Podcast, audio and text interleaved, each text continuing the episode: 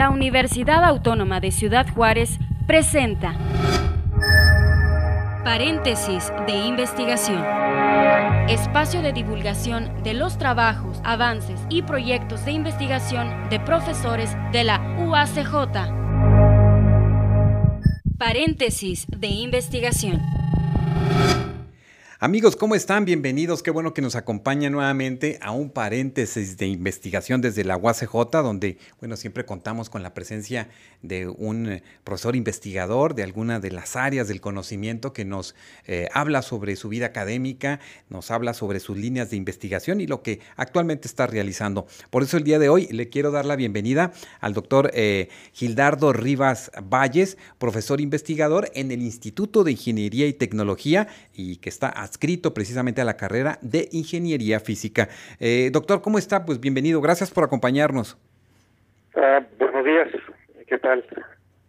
Bienvenido, doctor, y pues eh, eh, gracias por estar con nosotros. Él es licenciado en física por la Universidad Autónoma de Nuevo León, con maestría por la Universidad de Texas en El Paso y su doctorado por la Universidad de Washington.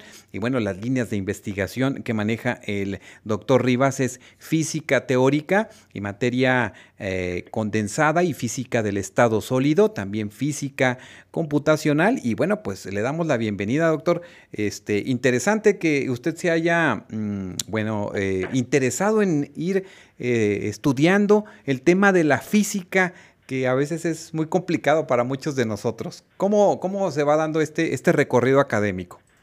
Ah, ah, caray, mire, pues, ¿cómo le diré? Mire, cuando era niño, estaba en la primaria, eh, me gustaba mucho lo que era la ciencias naturales, este, la, la, lo que era la, lo que en ese momento llamaban la materia de ciencias naturales. En particular, me gustaban cosas de biología, o sea, pero me gustaba todo lo que tuviera que ver con alguna investigación científica de algún proceso, o sea, al menos al nivel que lo podía entender en ese momento. Me gustaba sobre todo los experimentos de, de, hacer que ser plantitas o, cosas así, o sea, de, de ver qué, qué ocurría si uno mezclaba alguna cosa con otra, etcétera. Y pues eh, así fue pasando el tiempo hasta que llegué a la, secundaria. Ya para ese entonces estaba un poquito más interesado en algo de la en algo de química específicamente. Yo andaba con que yo iba a ser químico por esas por esas fechas. Entre otras cosas debo decir que pues en, la casa pues tenía bueno tenía mi, mi una de mis tías una de mis tíos uno de mis tíos tenían una enciclopedia y a mí me encantaba visitarlos para ver pues para ver leer cosas de astronomía y todo eso que tenían las enciclopedias no sé, algo, algo me llamaba la atención de todos los asuntos científicos desde muy niño. Y en la secundaria, pues me vengo dando cuenta, por algún motivo no le había puesto atención a las cosas de matemáticas, pero me iba bien, muy bien, de hecho, en, en cosas de matemáticas. Este, para hacer la historia corta, al final de la secundaria, pues me seguía gustando las ciencias naturales, tenía una aptitud bastante grande por las matemáticas. Yo quería hacer lo mismo que veía que hacían los científicos y para ese entonces cuando me decidí por estudiar física. Así de fácil. pues muy fácil, muy fácil, pero como siempre para muchos de nosotros las matemáticas son un gran dolor de cabeza, pero entiendo que va, va precisamente adentrándose a este mundo, eh, doctor Rivas, eh, pero háblenos un poco sobre cuál es el área de interés que desde la física se estudia y, y por qué es importante estudiar la física. Mm, mire, ¿cómo diré? Si uno se pone a pensar en, o bueno, a estudiar un poquito cómo se fue desarrollando, por ejemplo, todo el proceso de industrialización en, en Europa y todo, de, o de lo que era la navegación de tiempos de anteriores, de tiempos desde la antigüedad. Este, pues, para, para cosas prácticas, para cosas bien, bien prácticas, como por ejemplo el comercio, que se hacía, por ejemplo, en el Mediterráneo, por ejemplo, no en otros lugares del mundo también era algo similar, pero estoy pensando en particular ahorita un ejemplo de, los griegos y los fenicios en el Mediterráneo, que para poder navegar y este, llegar a puerto bien, pues se necesita conocer algo de, de, pues, del mapa del cielo, de para saber en dónde están, y al menos en qué latitud están y, y y pues para navegar con, con seguridad. Para algo tan, tan, por decirlo así, mundano como el simple comercio que se daba, era necesario tener conocimientos astronómicos precisos. Así que desde tiempos de la antigüedad, la gente necesitaba conocer bien de su mundo alrededor para, para las tareas ordinarias de, de, de, este, de todos los días. Y ahora, nos dedicamos un montón de siglos y vemos, por ejemplo, cómo ocurre todo el proceso de industrialización y luego, no nada más, bueno, en Europa inicialmente y luego el, el resto del mundo. Todo ese proceso de industrialización, todo el proceso del desarrollo del, del sistema económico que se fue creando de algunos siglos atrás para acá, este, requerían, para las cosas prácticas se requerían conocimientos precisos de lo que estaba, de, de lo que se tiene que hacer, por ejemplo, para las cosas de metalurgia, todo eso, se necesita conocer el proceso en detalle, se necesita conocer las cosas bien y pues qué mejor manera de hacerlo que dejar que alguien lo haga lo haga por ti y que lo haga a profundidad y que después te reporte los resultados, ¿no? Este, siempre va a haber gente que va a tener la curiosidad por tratar de indagar los detalles, los científicos, por decir así, lo que después se convertirían en científicos. Siempre ha habido gente que se dedica a tratar de ver cómo, cómo funcionan las cosas. Entonces, ¿por qué es necesaria la física? Porque subyace básicamente a todos los procesos industriales de telecomunicaciones, de, de, está en todos lados de lo que hacemos en la vida moderna. Así que si uno quiere una justificación de por qué hacer algo de ciencia como esta, bueno, pues porque se conocen, se sabe que a final de cuentas el conocimiento que se adquiera si bien tal vez no tenga aplicación práctica ahorita, sabemos que en el futuro va a ser útil. Por eso, por ejemplo, eh, ponemos mucha atención, bueno, a los que nos gusta, no sabemos mucho, ¿verdad? Pero a los que nos gusta ver a veces esos transbordadores espaciales eh, o esas nuevas formas también de llegar al, espacio son interesantes. De hecho, eh, el uso de la autocorrelación en la búsqueda de periodicidad de los datos Doppler de las naves espaciales aplicadas a la detección de ondas de gravedad es parte de su tesis de maestría? Nombre largo. ¿Cómo, lo desglosa, maestro, así de manera muy sencilla para, para todos los que no estamos en ese ámbito? Bueno, primero, en aquel entonces yo estaba muy interesado, no que, bueno, todavía lo estoy, pero en ese momento estaba muy particularmente interesado en, en, este, en relatividad general. Y pues la relatividad general predice la existencia de lo que llamamos ondas gravitacionales. Y yo, cuando yo entré a UTEP, el profesor que fue mi asesor, el doctor Jorge López, este, él tenía también poco de haber entrado a UTEP como, a UTEP como profesor, tenía un semestre para cuando yo entré a la maestría, este, tenía un semestre o, tal vez un año en la universidad.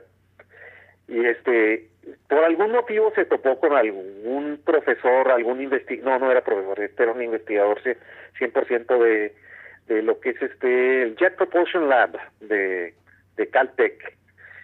Y este señor tenía uh, datos de las sondas, la sonda Pioneer 10 y la Pioneer 11, que son antecesores de las ondas Voyager, este, a los planetas exteriores, este, Saturno, uh, Júpiter. Y pues para para rastrear estas naves, saber su posición, se está recibiendo telemetría constante. Al menos en ese momento todavía se estaba recibiendo telemetría de las de las ondas Pioneer. Y pues este eso ayuda a determinar la posición, trae información este, científica de los aparatos, etcétera, pero pues viene a cierta frecuencia de, a cierta radiofrecuencia la, la, la señal que están transmitiendo. Y puede haber pequeñas modulaciones, efectos en la frecuencia, que, cambian la frecuencia tantito por diversos motivos, o sea, diversos procesos que ocurren como el viento solar que influye sobre, sobre las ondas al propagarse, los efectos de la atmósfera de la Tierra ya cuando la, la señal llega aquí. Pero si hay alguna cosa que puede cambiar, por ejemplo la, la frecuencia, pues tiene que ver con la distancia que viaja la que viaja la, la, la, señal.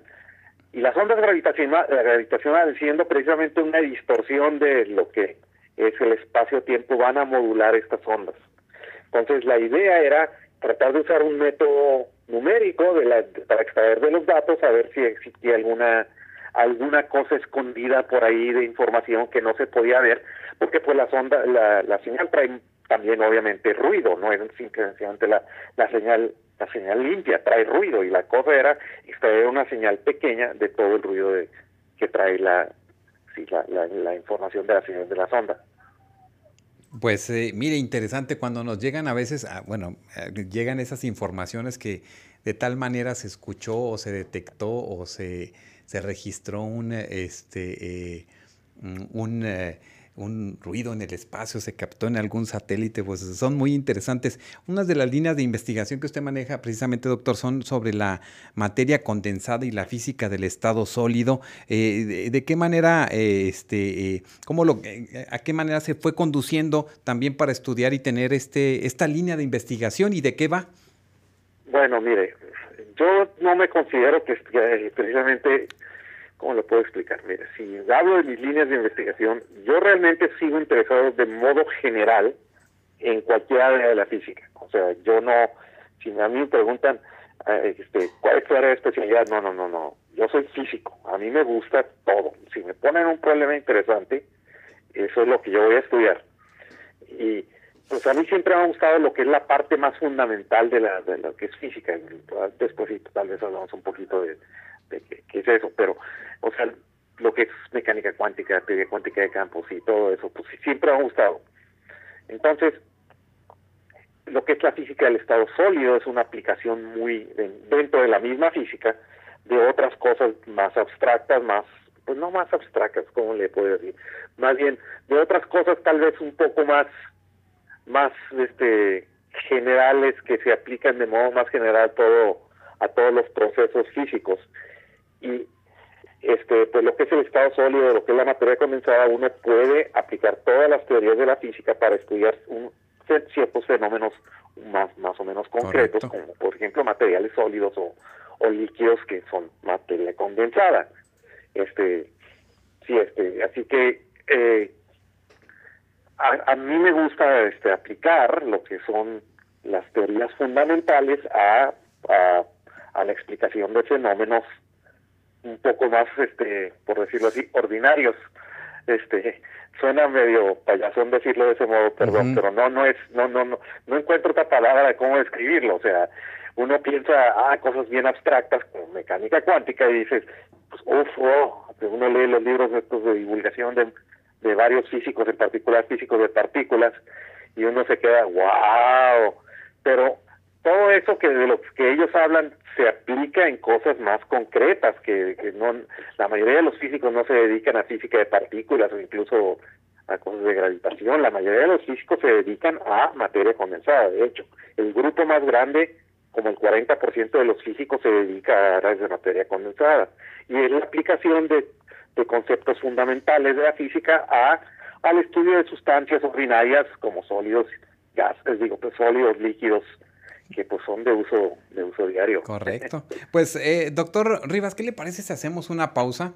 Y, regresando, pues hablamos eh, precisamente eh, sobre algunas investigaciones que esté trabajando actualmente y, vamos, vamos compartiendo un poco con esto y aterrizando también en la vida cotidiana, que eso me gusta mucho para que nuestros amigos que nos escuchan, bueno, pues estén atentos. Ok, muy bien, me parece perfecto. Amigos, hacemos una pausa, regresamos con más aquí en paréntesis de investigación desde la UACJ. En un momento regresamos a paréntesis de investigación desde la Universidad Autónoma de Ciudad Juárez.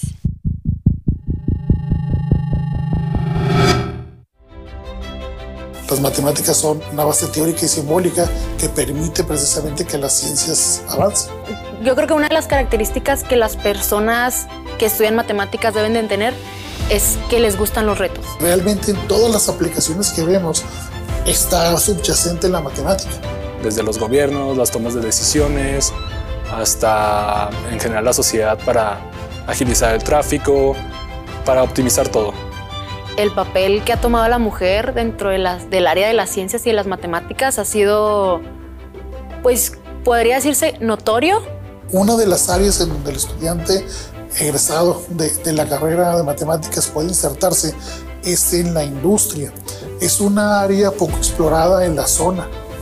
Por ejemplo, pues nosotros en la industria podemos desarrollar modelos que ayuden a optimizar la producción.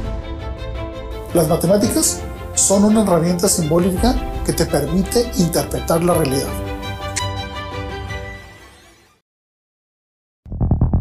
Estás escuchando el espacio de divulgación de los trabajos, avances y proyectos de investigación de profesores de la UACJ.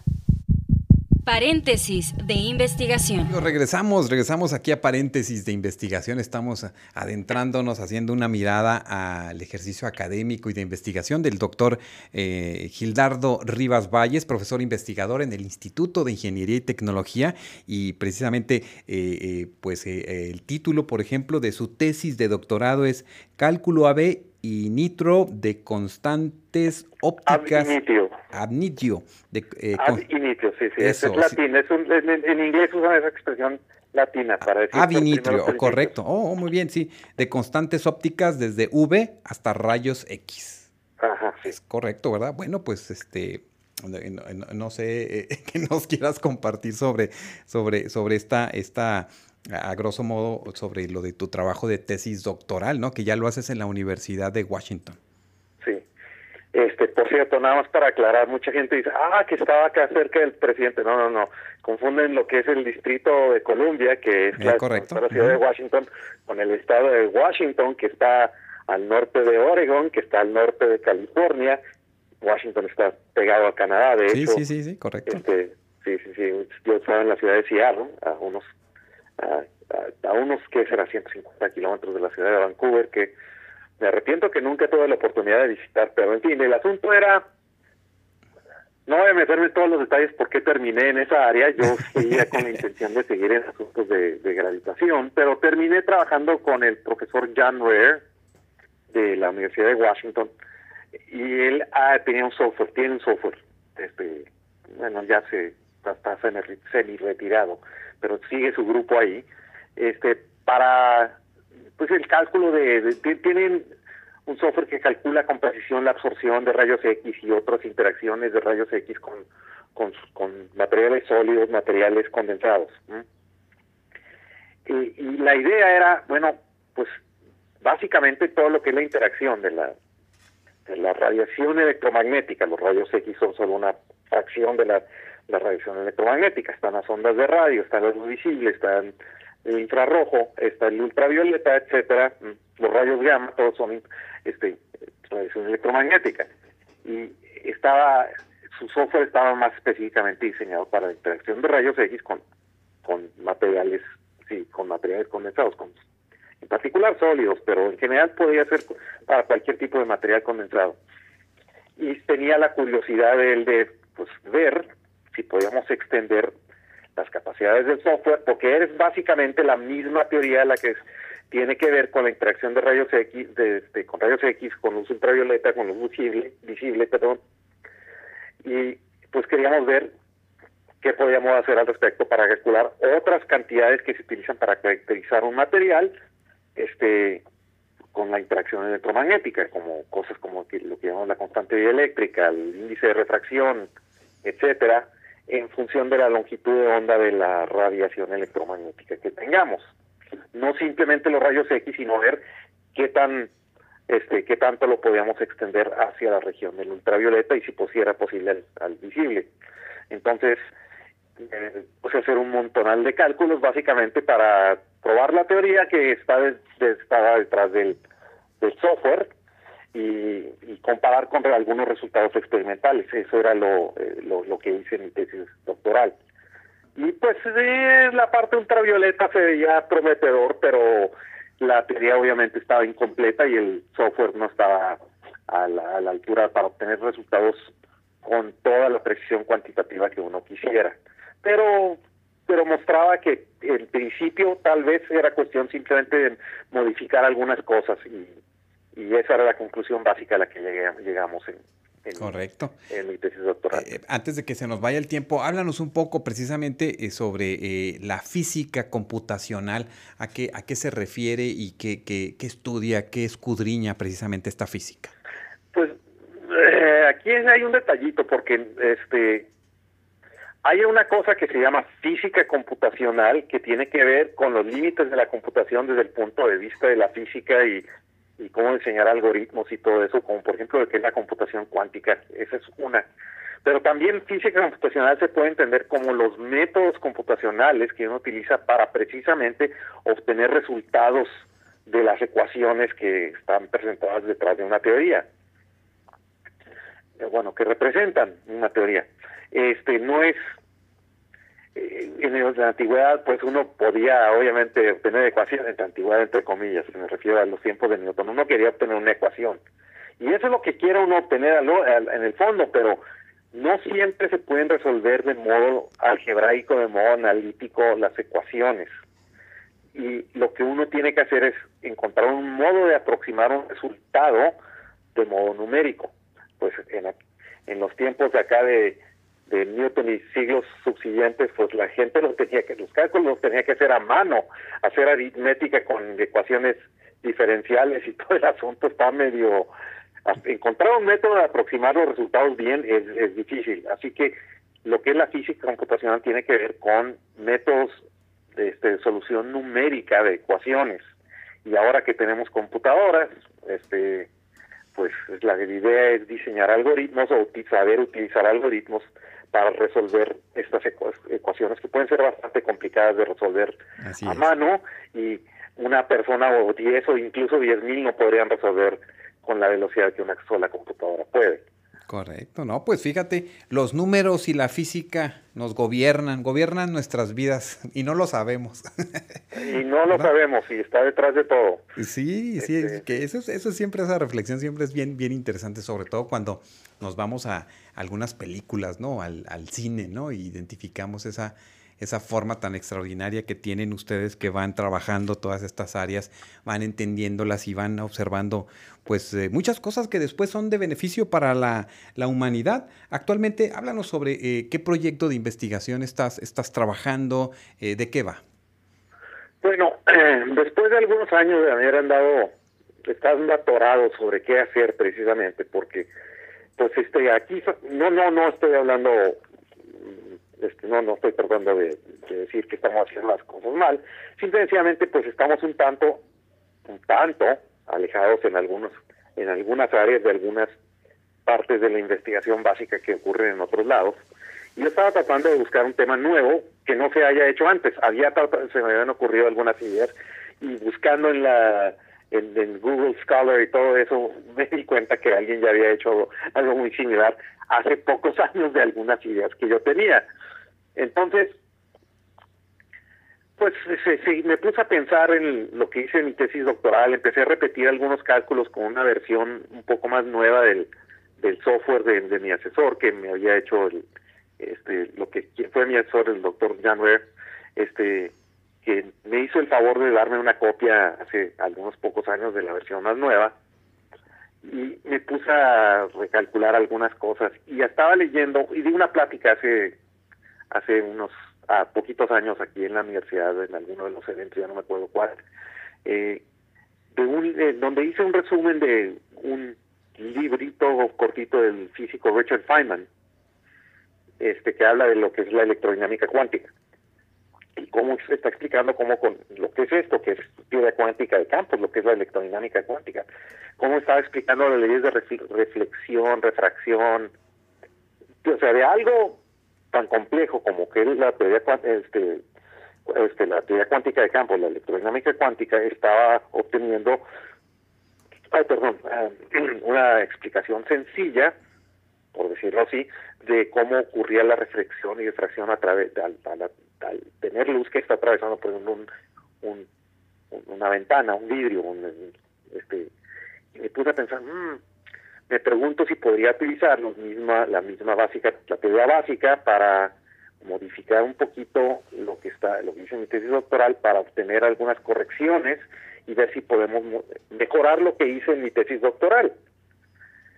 Y me puse a buscar en la literatura y vi que en efecto había muy poco de eso, o sea, en particular la idea básica que yo tenía de, de utilizar lo que estaba diciendo Feynman en un libro de divulgación. Este, me puso a pensar, ah, caray, pues ¿por qué nadie ha hecho esto? Y me puse, es lo que me puse a hacer, me puse a leer al respecto y eso es lo que me estoy dedicando ahorita, me, es el tema que, que me interesó y es el que estoy desarrollando ahorita, algo de estudiar la interacción de, y ver cómo, cómo el hecho de que tengamos un material sólido, un material condensado afecta la absorción, dispersión, etcétera, del, de lo que es este lo que es este la radiación electromagnética dentro del dentro de un material, caracterizar el material, sus propiedades ópticas, vaya. Este, es muy similar a lo que estoy haciendo porque es simplemente una continuación de lo que estoy haciendo en mi tesis doctoral, pero con algunas correcciones que tienen que ver con la interacción de la luz. Lo que hice en mi tesis doctoral tenía que ver con la reacción de los electrones adentro del material con la radiación. Entonces ahorita es agregarle otras correcciones de otro tipo. Eso es lo que estoy haciendo. Mm, muy bien, pues y, bueno, mira, me acordaste ahora que estabas hablando sobre, sobre lo que estás trabajando, me llevaste a, a, las clases de metodología de la investigación, ¿no?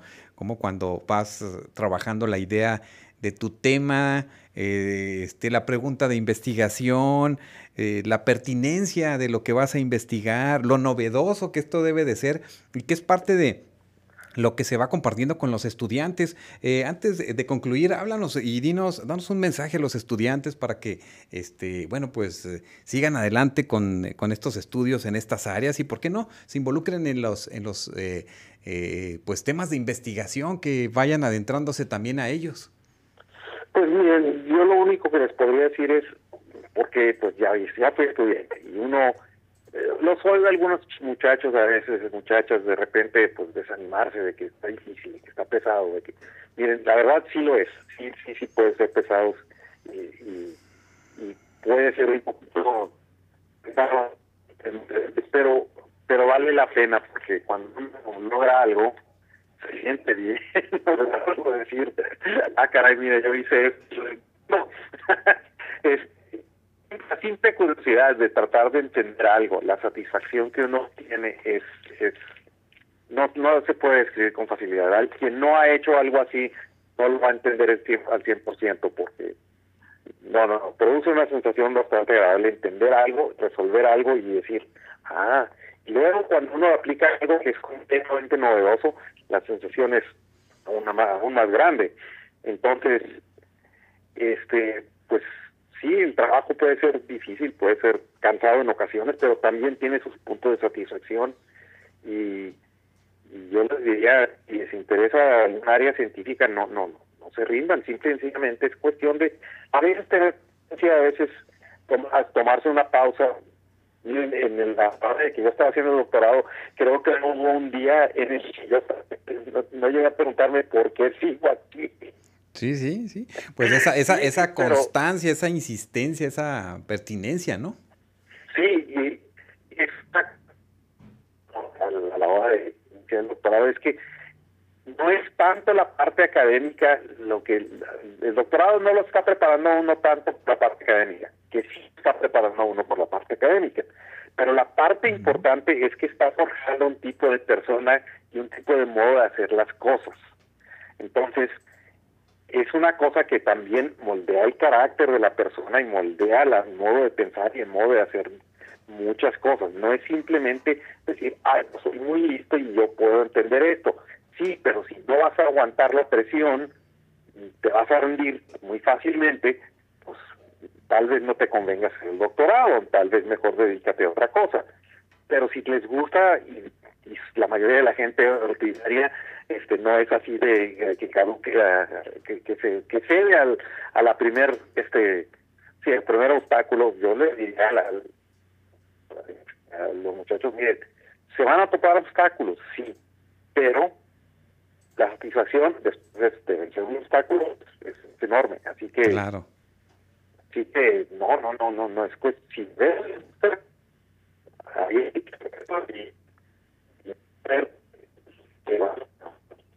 pues, eh, doctor Gildardo Rivas Valles, eh, profesor investigador ahí en el Instituto de Ingeniería y Tecnología, eh, te queremos agradecer mucho este, esta comunicación que has tenido con nosotros, pues para conocer un poco sobre tus líneas de investigación, tu vida académica y lo que estás estudiando. Muchas gracias por, por este tiempo y te esperamos en otro, en otro espacio.